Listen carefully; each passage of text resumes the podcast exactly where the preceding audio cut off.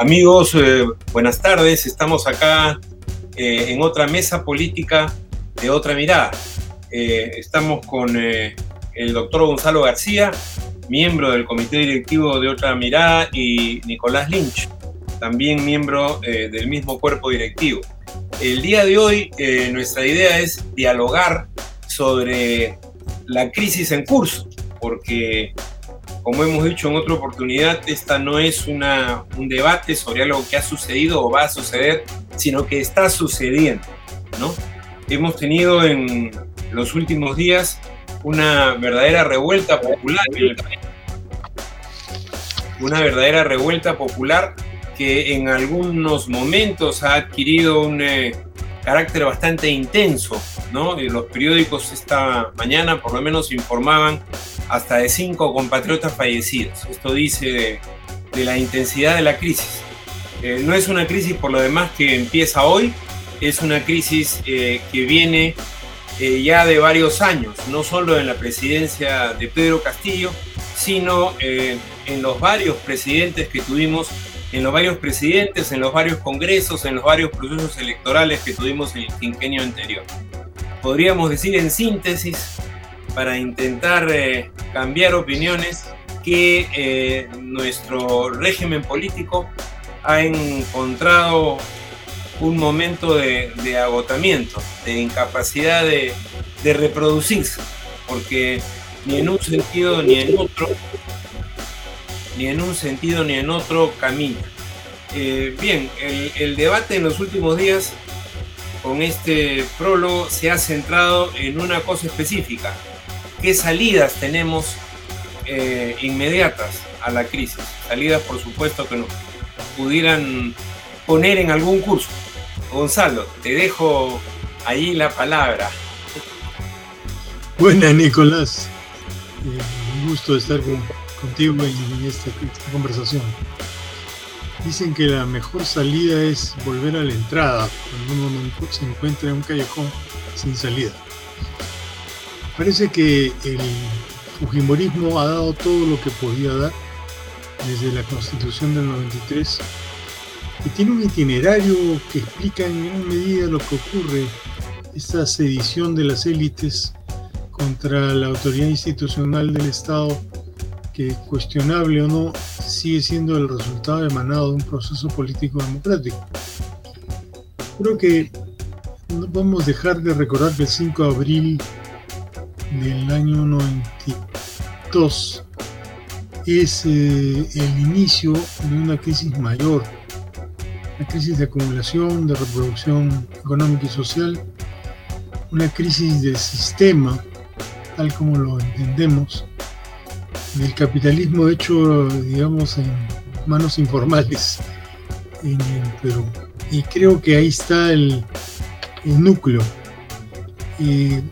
La base de acumulación fue liquidar las empresas públicas, el 90% de las minas, 90% de la industria, 70% de las eléctricas, liquidar todo lo que había estatal, base de acumulación y transferírselo al interés privado, sea nacional, pero y sobre todo internacional. Fueron liquidadas 69 empresas, hay una lista ahí, por ejemplo, Cider Perú, liquidada. hubo concesiones, hubo pagos anticipados de deuda, todo lo que forma una gran bola de acumulación de capital que cambia de manos del Estado al sector no estatal o público. Y se construyen reglas. Hábilmente se hacen unas modificaciones constitucionales porque lo del 93 no es más que lo que es el 79 modificado. Esas nuevas reglas, eh, contratos de estabilidad jurídica, contratos ley, eh, mecanismos eh, que hacen imposible volver atrás en materia de la desprivatización de los activos públicos, se entregan finalmente para la venta numerosas empresas y lo que queda está en el FONAFE, son 36 empresas, casi todas eléctricas, manejadas por los eh, técnicos extraídos de básicamente de apoyo y de las empresas ah, consultoras privadas. Yo creo que para empezar a ver la crisis de hoy, además del control de los bancos, también controlaron el sector financiero. Esto lo que se le arrebató, entre comillas, por un mal resultado electoral con el señor Castillo. Hay una crisis entonces evidente entre el control de la acumulación de capital en Perú, que ha salido de las manos de la regulación estatal neoliberal y por un accidente de la historia, del destino, lo ya podemos discutir después, ha pasado a manos no, no necesariamente confiables en materia pública, aunque creo que cambiando estrategias van por lo mismo. Creo que ahí hay que ubicar en lo que tú llamas muy bien una crisis política. Es una crisis en la cual no hay correspondencia, como decían los viejos textos, entre la acumulación de capital capitalista en sentido lato y la realidad política y electoral. Bueno, eh, esto nos lleva a, digamos, una convergencia de crisis en los últimos tiempos. ¿no? Tenemos eh, esta crisis inmediata de, las últimas semanas, de carácter básicamente inflacionario, alza de precios, pero tenemos atrás de ella eh, inmediatamente las crisis que nos trae la pandemia, que son crisis sanitaria y de hambre, ¿no? Y detrás de la crisis de la pandemia eh, tenemos el agotamiento de eso que tú bien has señalado como la estructura política que nace el 5 de abril de 1992, eh, se agota. Eh, ¿Por qué razón? Erosionada por el disolvente de la corrupción. ¿no? Del 2016 en adelante, cuando se develan todos los escándalos de corrupción, vemos cómo se erosiona el conjunto del armado neoliberal y esto eh, empieza a impedir la reproducción del sistema político, reproducción que se hace cada vez más difícil con la pandemia y con las crisis últimas. O sea, tenemos desde crisis inmediatas, eh, crisis de, plazo medio y, digámoslo así, crisis estructurales, ¿no? que vienen desde la fundación o los fundamentos que se establecen el 5 de abril para esta forma de entender la economía y la política. Eh, el caso es que esta convergencia de crisis lleva a una situación, eh, digamos, de enfrentamiento agudo este momento, de enfrentamiento que en los meses anteriores de que Castillo asume, en los últimos ocho meses, se ha desarrollado como una crisis básicamente en las alturas institucional entre Congreso y Poder Ejecutivo, ¿no? Eh, pero que con el paso del tiempo eh, se ha desarrollado ya o se desarrolla ya como una crisis en la calle, ¿no? Tenemos a la gente harta, harta por la crisis producto de la inflación, por la crisis producto de la pandemia, por la crisis producto de la corrupción, ¿no? Eh, que quiere otro camino para el país. Entonces, la pregunta es, eh, ¿cuáles son las características de ese otro camino? Eh, la derecha más dura ha tratado de establecerlo por la vía de la vacancia. Ha fracasado dos veces a nivel parlamentario. Ahora diera la impresión que agotándose el camino parlamentario, avanza hacia el camino insurreccional de la calle, ¿no? y el dato nuevo es que para esto use el lumpen, ¿no? Es interesante señalar, como decía alguna persona en los medios el otro día, que cuando han salido los jóvenes, cuando han salido los trabajadores, cuando han salido los gremios sindicales y han desfilado camino al Congreso por la Avenida Bancay, jamás se ha roto un vidrio ni del Poder Judicial eh, en, el antiguo Ministerio de Educación, ni del eh, Ministerio Público.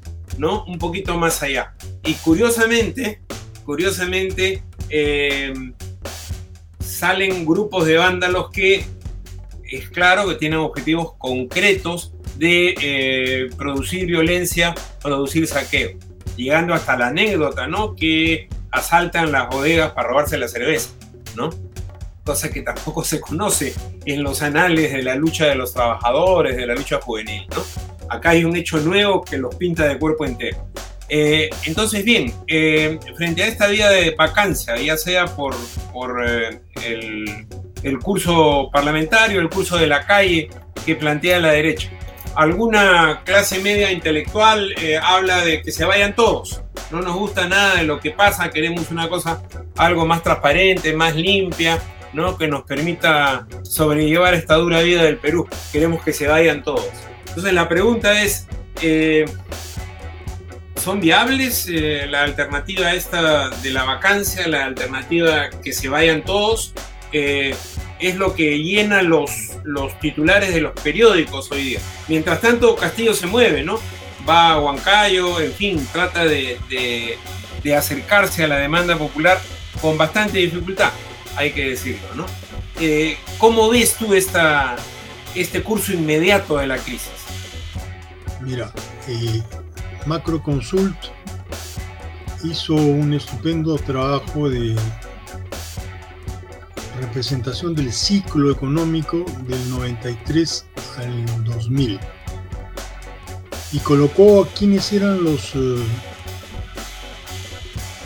dirigentes de ese ciclo económico, quienes eran los ministros y principales actores en los gabinetes. Se concluye al terminar el, el año 2000 que lo que habíamos tenido durante 10 años eran reos de cárcel todos los primeros ministros y principales actores de la administración económica estaban sindicados por la justicia, algunos ya penalizados y en otros casos fueron acusados y terminaron malamente, desafortunadamente, tras las rejas. Entonces, el componente inherente al sistema que constituyó la, Constitución del 93, tenía una llave, una llave mágica, que la familia Fujimori manejó y maneja de una manera discrecional, la llave de la corrupción, la llave de los negocios públicos al servicio de los intereses subalternos de grupos privados. ¿Qué es lo que salió de esa administración decenal? Siete poderosos grupos de poder económico, cuya cabeza más visible, el almirante, sin duda fue el grupo Romero, pero otros grupos nuevos y antiguos que se solidificaron, como es el caso de Gloria, por ejemplo, en un solo tipo de bloque que utilizando la corrupción y utilizando esos mecanismos siguieron avanzando en el resto de la economía. Eso ha creado pues un, total desconcierto de la clase política que no tiene nada que administrar porque los ladrones son los dueños de la llave.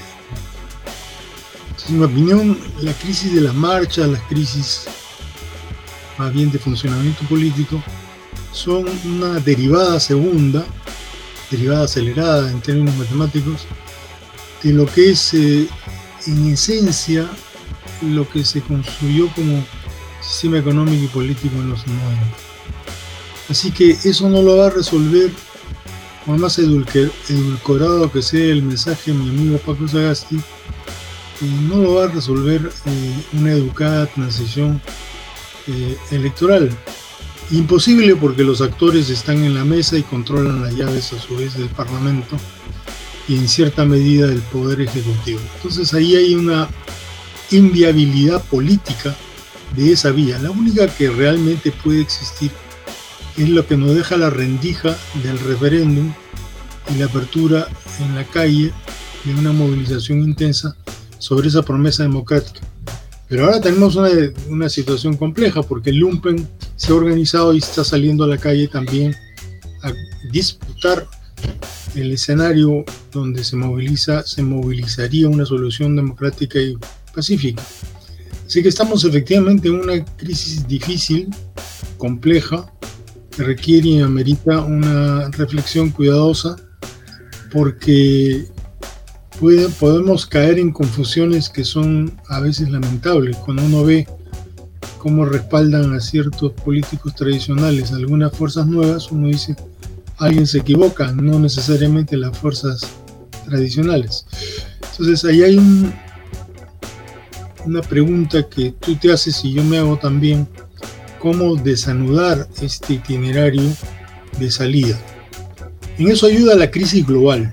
Yo creo que efectivamente esta crisis impresionante que se ha desatado el mundo con una inflación general de arriba del 8% en Estados Unidos, todos los países con inflación y con una muy poderosa relación con los circuitos económicos nuevos, los GAFA, digamos, ahí hay una creación de un nuevo mundo que tiene inclusive su guerra, cuyo estallido, cuyas convulsiones pueden, en un caso, desanudar o ayudar a desanudar los problemas que tenemos aquí.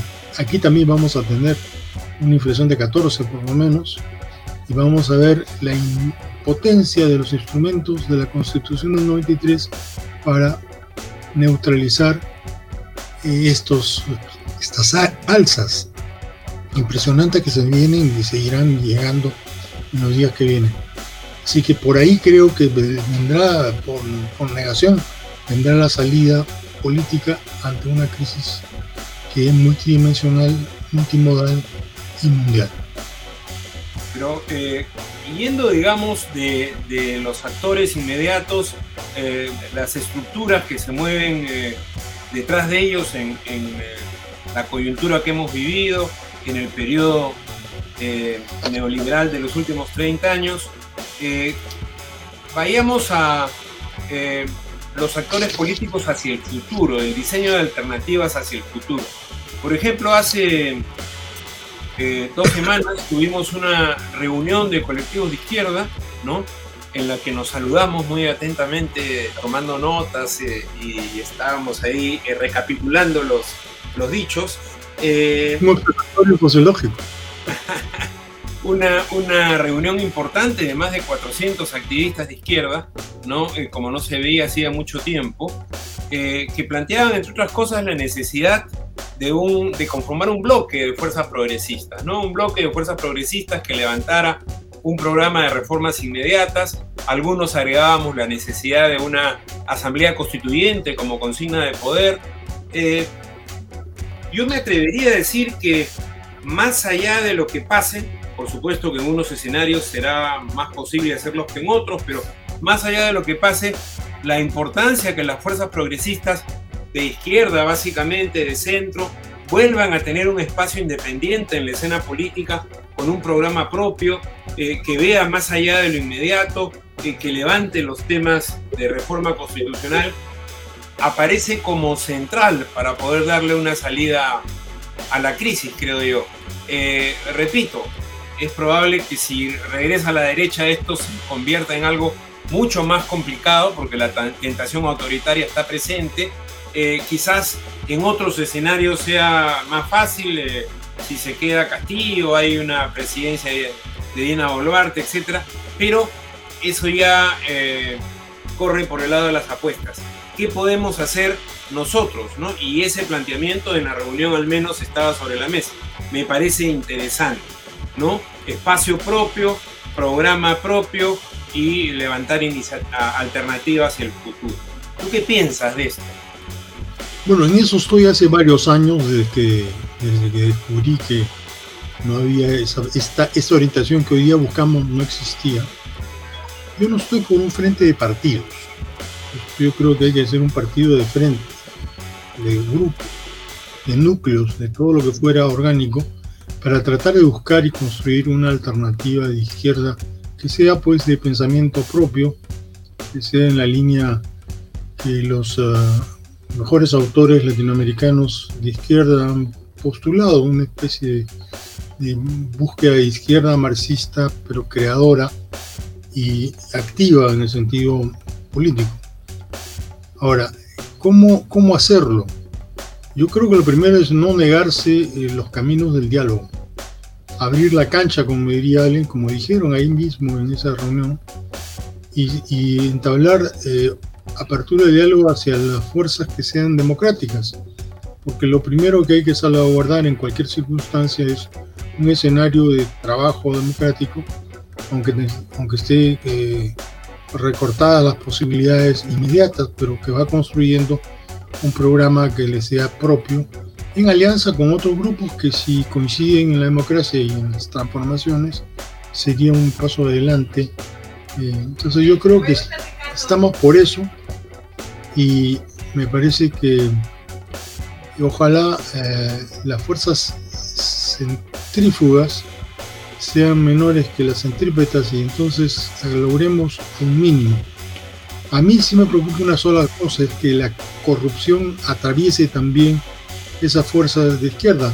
Lo hemos visto patéticamente en las estructuras subnacionales de gobierno, donde han hecho un lamentable papel gobernadores, regidores, alcaldes, en fin, que se llamaban de izquierda, pero que a la hora del presupuesto eran sumamente claros en ser de derecha. Y también en el funcionamiento de las estructuras políticas. Esa es una de las tareas de un etos que no, creo que parte de la tarea de la clase que tú llamas intelectual, de abrir nuevamente un etos que permita que la gente se comporte con ciudadanía y con capacidad de intercambio democrático. Entonces hay muchas cosas por hacer y en plazos muy diversos. Pero lo más importante creo yo es en esta etapa, aquí y ahora, parar el carro del fujimorismo de las calles, que es un lumpen humorismo que está asolando la avenida Bancay y otras avenidas cercanas. Eh, segundo, crear las condiciones de una acumulación política, que es un juego democrático y reglas compartidas. Tercero, no chocar ni necesariamente investir contra fuerzas que son distintas ideológicamente, sino más bien encontrar caminos de consenso y encuentro. Lo que quisimos hacer en Únete alguna vez pero que fue frustrado por la inmadurez todavía del proyecto frente a la perspectiva tradicional de las fuerzas políticas de izquierda. Inclusive la definición de la izquierda requiere, después de la crisis de la pandemia, la crisis global, bajo lo que está pasando actualmente en Europa con la guerra eh, entre, eh, entre los, no sé cómo pronunciar, los ucranienses eh, y, Rusia, evidentemente eso saca de marco a mucha gente. Hay mucha gente, por, ejemplo, que defiende a Putin convencido que es, militante del Partido Comunista. Cuando él lo, cambió de, ubicación hace muchos años, tiene su,